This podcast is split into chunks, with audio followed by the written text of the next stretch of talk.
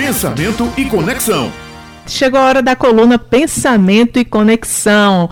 Olha só, o consultor Fagner Fernandes, que já está aqui conosco na bancada, chegou para explicar o tema de hoje, que é comunicação não violenta. E então, Fagner, explica mais para a gente sobre esse assunto. Bom dia. Bom dia. Vou começar com a citação do próprio autor, né, que desenvolveu essa maravilhosa técnica do Rosenberg, que ele fala assim: embora possamos não considerar violenta a maneira que falamos, nossas palavras não raro induzem a mágoa e a dor, seja para os outros, seja para nós mesmos.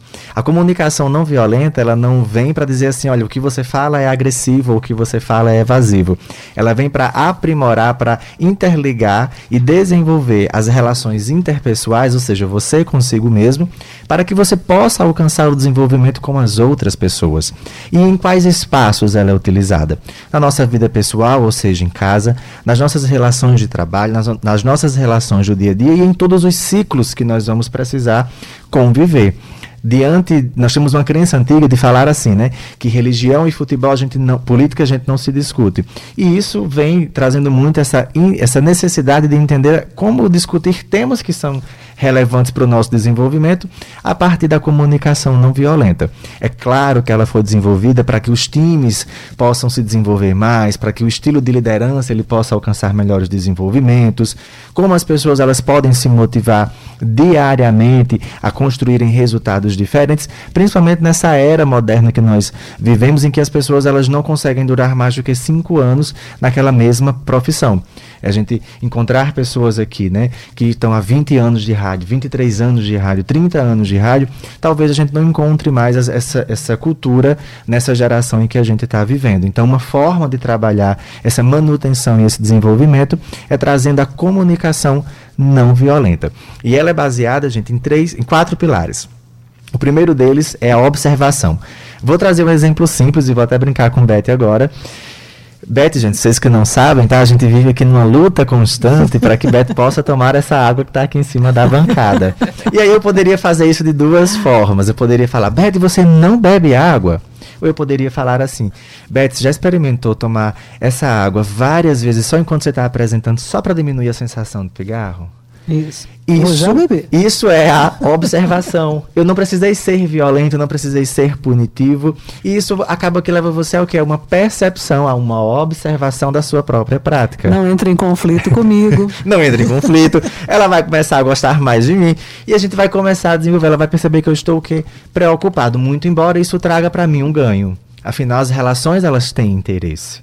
Então, esse é um dos pilares mais importantes e que nós deixamos de, de atentar a isso pela velocidade da informação e pela distração que nós possuímos a todo, a todo tempo muitas informações vão nos tirando dessa rota. O segundo pilar são os sentimentos, ou seja, eu entender as emoções do outro e não só as minhas emoções. Eu posso considerar que essa fala que eu fiz agora para Beth é algo corriqueiro no meu dia a dia, mas para ela pode não ser, por alguma razão não é.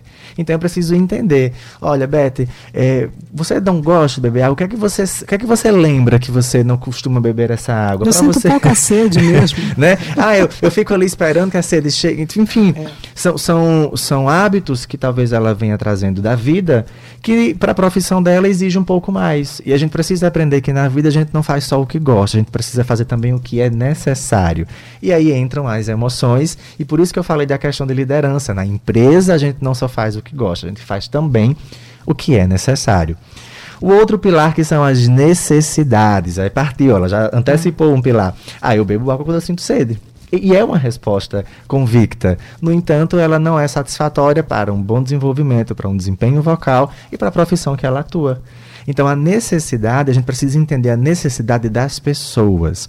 Algumas pessoas elas vão ter necessidades mais peculiares, que vamos entrar no campo psicoemocional, outros físicas, outros de demandas de trabalho, outros porque se sentem sobrecarregadas e não há pessoas com quem compartilhar. Enfim, entender a necessidade da outra pessoa evita uma série de conflitos. E isso também em casa, tá, gente? Não é, é. só na rua.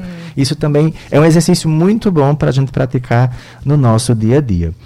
Inclusive nas redes sociais, em que todo mundo é bom de fala, todo mundo é bom de. Né, tem uma língua afiada, uma navalha nos dedos absurda. Antigamente a gente, a gente brincava, né? Dizia que era uma língua afiada. Hoje nós temos uma língua afiada e uns dedos que parecem umas navalhas assim incríveis, né?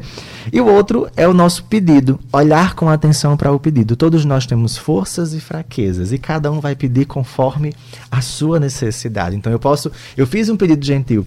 Betty, experimenta beber água mais vezes para você perceber como vai melhorar. E eu vou dar para ela agora uma outra coisa que é importante. Eu vou dar para ela uma solução para que ela se sinta, para que ela entenda que essa necessidade faz sentido. Olha, tu vai diminuir o teu pigarro. É. Pronto. Não vou mais beber água porque eu tenho sede. Eu vou beber água porque diminuir faz essa substituição. Então a comunicação não violenta ela vem para isso, ela vem para melhorar, sobretudo, a sua relação consigo mesmo, para só então a gente melhorar com o outro. A gente fala de comunicação e pensa que é sempre falar, né? É. Mas na grande maioria das vezes o segredo está em se perceber, em ouvir, em sentir e só então é expressar. E para isso existe um trabalho pessoal importante, um exercício interior importante, né, é, é, Fagner, para poder fazer essas, mudar um pouquinho essa fala, né, que às vezes pode ser de forma violenta para alguns e para a gente às vezes é algo normal, né? Josi, somos seres de fases, né? A gente brinca tem, somos, somos de fase, né? Mulheres de fase, somos pessoas de fase, somos seres humanos de fase e nós precisamos entender que fase nós estamos para entender a relevância e a profundidade que essa técnica possui. Cada técnica ela tem um nível de profundidade conforme você está disposta a suportar. O importante é que você trouxe é, a, a solução, tipo assim, não precisa entrar em conflito para se comunicar. Você pode se comunicar de uma forma não violenta, de uma forma que você vai ter o resultado que você espera, né, sem brigar com ninguém, principalmente nas redes sociais, como você disse, que as pessoas julgam, condenam e executam ali é. né, de uma forma muito rápida e gerando muitos problemas na comunicação. Fagner, querido, muito obrigada aí por mais uma coluna Pensamento e Conexão. Terça-feira você está de volta. Se Deus quiser, olha, aí você que está acompanhando agora pelo Facebook, você vai ver que a garrafinha dela já está na metade. é um desafio semanal e eu estou chegando lá. Muito obrigada. Tá chegando sim. Até a próxima semana, se Deus quiser. Pensamento e Conexão.